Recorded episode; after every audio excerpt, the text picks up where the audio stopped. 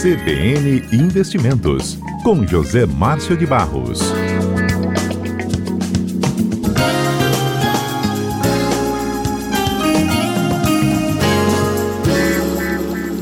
José Márcio de Barros, ao vivo conosco. Tudo bem por aí? Tudo bem. De home office. Home office é o que está acontecendo mesmo, né, com a gente. É. José Márcio, bem, é, chegou no seu home office, acredito eu, na informação da taxa Selic. E, José Márcio, caiu em 0,75 ponto percentual, José Márcio. O que, que isso representa para a gente? É, o Copom nessa quarta-feira surpreendeu, conseguiu surpreender o próprio mercado. Todas as apostas, era para uma queda em torno de 0,5%. E o Copom trouxe a taxa Selic para um nível histórico, né? Reduziu em 0,75%, ela estava em 3,75% e veio para 3% ao ano, né? Essa foi a, a sétima queda consecutiva, seguida, né? E desde que é, é, isso é acompanhado, né, foi esse regime de metas foi instituído em 99. E desde então a gente não via uma taxa tão baixa. E para quem achava que precisava esperar a ata dessa reunião para poder é, fazer alguma previsão de como é que as taxas vão ficar no futuro, não precisou. que Não. pela primeira vez o Copom, além de ter tomado essa, essa medida, assim, essa decisão corajosa, histórica e reverente, né? Ela colocou uma dentro do, do comunicado do anúncio da taxa. Eu vou fazer uma citação, Fábio, só para os nossos ouvintes terem uma ideia do que, que está por vir. Abre aspas.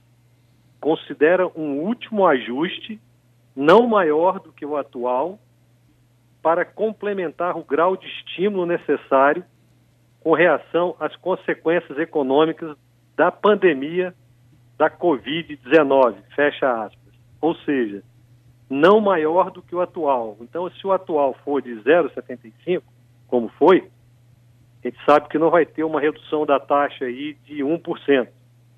Mas trazer de 3% para 2,25 ou 2,5 é bem capaz da gente presenciar essa, essa queda já daqui a 45 dias, que o Copom se reúne é, religiosamente de 45 em 45 dias. Então a próxima vai ocorrer aí nos dias 16 e 17 de junho, no próximo mês. Então, é realmente uma, foi uma surpresa. Isso traz um impacto, se você tivesse falado do impacto direto, a tendência que o Copom tem ao tomar essa decisão fatalmente que é para influenciar na tomada de crédito, tomada de empréstimo pelos agentes econômicos, né? Quando você traz a taxa para baixo, pressupõe que as pessoas vão pagar um menor valor em juros, vão ter um atrativo maior para se endividar. Obviamente que isso aí não ocorre, ele não tem um impacto imediato, né? É de hoje para amanhã que as pessoas, bom, então o cara taxa de juros, bom, então eu vou começar a pegar empréstimo. Até porque a gente está falando que é capaz de ter uma nova queda de zero é, 75 daqui a 45 dias. Então ninguém vai para o banco para poder pegar dinheiro em função disso. Mas ela tem uma outra repercussão, além de ter diretamente nos agentes econômicos, que eu falei do, do consumidor final, e também do empresário. O empresário, ele sabe que a taxa está barata, é, é, caiu em relação ao que era, pode não estar não, não tá sendo ainda o nível de taxa que ele quer, que ele espera, mas as pessoas não vão encontrar mais daqui para frente aquelas taxas que tinham aí de, de investimento que compensava que, uh, ao invés de investir no setor produtivo, uh, boa parte dos empresários tinham aí uh, um estímulo na, na ciranda financeira, vai, na, na, na, no aspecto aplicação. Então, ao invés de investir, como a gente sentiu que investimentos estão caindo, caiu 8% no mês de abril agora, então, as pessoas não querem investir e colocavam dinheiro no mercado financeiro. Isso a gente não vai ver mais. Pelo menos no mercado financeiro. No mercado de capitais, agora vamos, vamos repercutir o que, que, isso talvez venha a ocorrer com a Bolsa de Valores. Né? Todas as vezes que os juros caíram no passado, você tem um estímulo para que as pessoas migrem para o mercado de ações, onde elas vão poder ter um, uma, um percentual maior de rendimento em suas aplicações, desde que ele invista naquelas empresas certas. Ninguém tem a garantia e a certeza. Aquilo lá é tudo fator risco. Mas a propensão que você ter, de você ter é, um, uma, um ganho maior, obviamente que é melhor no mercado de ações. Por outro lado, o que, que acontece com o investidor estrangeiro? Né? Nós tínhamos uma taxa aqui de juros que ela favorecia, até os próprios brasileiros faziam o que a gente chama de carry trade. O que é o carry trade? As pessoas captavam recursos lá fora, um custo mais barato, e vinham e aplicavam os recursos aqui no Brasil numa taxa uh, uh, elevada. Então, as pessoas, com essa arbitragem, né, quem fazia esse tipo de operação ganhava dinheiro. Sob o aspecto estrangeiro, o investidor estrangeiro, ele não tem um estímulo hoje tão grande como teve no passado para vir investir no Brasil, correto? Concorda comigo? Uhum. Quer dizer, se ele aplicava aqui antes com taxa de 14%, ele agora com 3%, ele é capaz de pensar da seguinte forma: bom, eu aqui tenho taxas na Europa e no exterior é, 1%, eu posso ter 0,5%, eu não vou para o Brasil para ganhar 2,75%, 2,5%, não. Eu vou ficar por aqui mesmo. Então, isso vai fatalmente inibir a entrada de novos investidores estrangeiros no país no aspecto sobre, a, sobre o ângulo de uh, investir no mercado financeiro. No mercado de ações, a gente já viu que só esse ano os investidores estrangeiros já saíram com 66 bilhões de reais. Então, o Brasil não é, no momento, uma aposta que seja uh, uh, favorável ao investimento capital estrangeiro. O que, que tem piorado ainda mais? As agências de classificação de risco têm feito revisões nos, na, na, na, nas contas brasileiras. Então, cada vez que as contas públicas do país piora, os, as agências de regulação de, de, de, de classificação de risco diminuem a nota soberana do Brasil. Isso aí tem influência direta no crédito default swap, que é um seguro que as empresas brasileiras que captam no exterior têm que pagar a mais acima daquele, daquela taxa estipulada, é como se fosse um seguro de proteção para quem está emprestando dinheiro lá fora. Então, sob o aspecto é, juros, esse é o quadro, esse é, essa é a visão que a gente tem.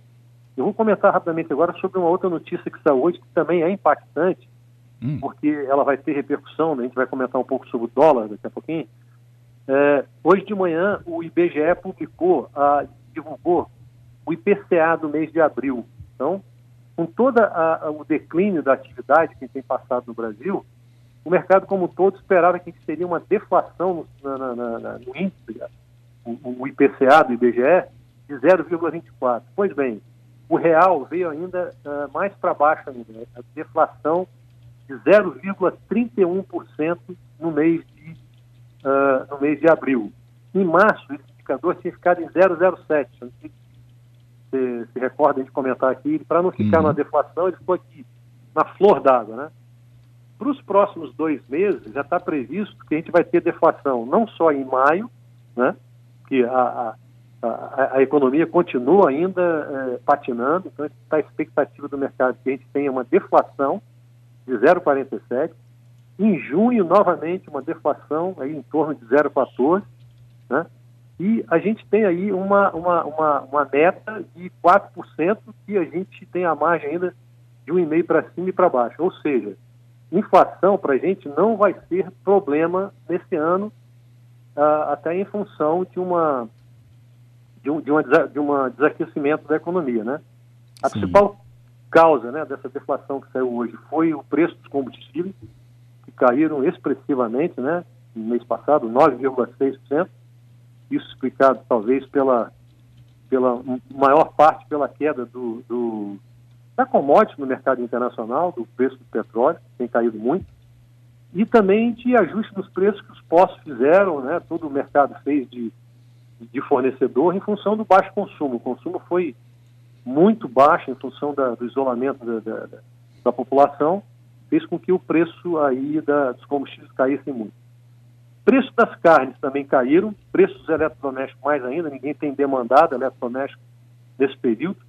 É, o setor de alimentos como um todo mostrou uma pequena alta, mas isso também é muito pontual, foi em função de uma, de uma demanda, né, que a gente passou a ficar mais em casa, as famílias começaram a comprar os itens para cozinhar mais em casa, cebola, batata, feijão, principalmente esses três, tiveram um impacto no preço das dos alimentos no, no, mês passado. Só que ah, não, esse item aí, ah, setor de alimentos, não, não teve uma, um peso maior no geral. Então a gente uhum. tem deflação aí de 0,31%. E uh, falando agora um pouquinho mais sobre o, o dólar, o dólar nos causou uma surpresa hoje pela manhã.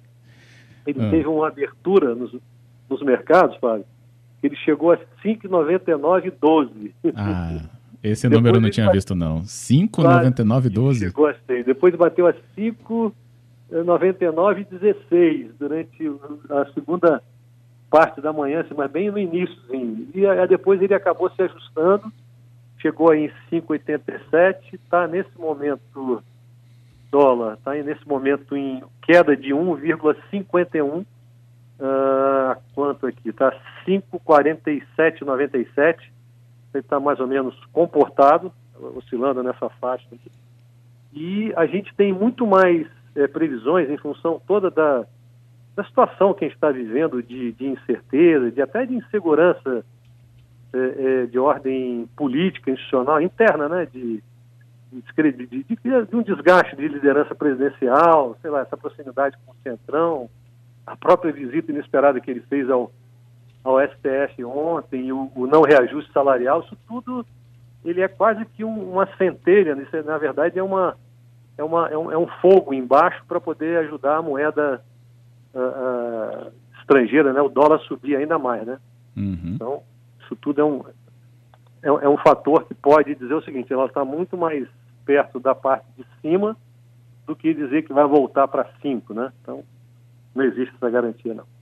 É, poucas garantias ultimamente. Ah, José Márcio, que cenário. Realmente temos que acompanhar sempre isso. Agora, tem a pergunta que é aqui também da, da Cláudia ela fala, e aquela agenda de reforma, não pode ajudar não, de algum jeito, essas previsões, né, no, naquele ambiente, ainda naquela leitura é, do país? Pode.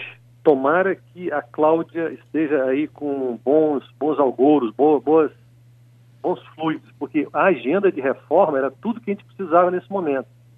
Até a gente precisa aguardar se essa nova liga aí, Centrão, pode ser que a gente consiga, isso foi tramado, isso, no meu entendimento, isso é muito pessoal, isso foi tudo costurado pelo ministro Paulo Guedes da Economia, até a própria ida ao STF ontem. Acho que essa aproximação com o Centrão é para que a gente veja aí acelerado, embora ele tinha falado que não iria fazer uma aproximação com o Centrão, mas isso pode ser uma forma da gente estar tá, é, minimizando o espaço para possíveis reformas, né?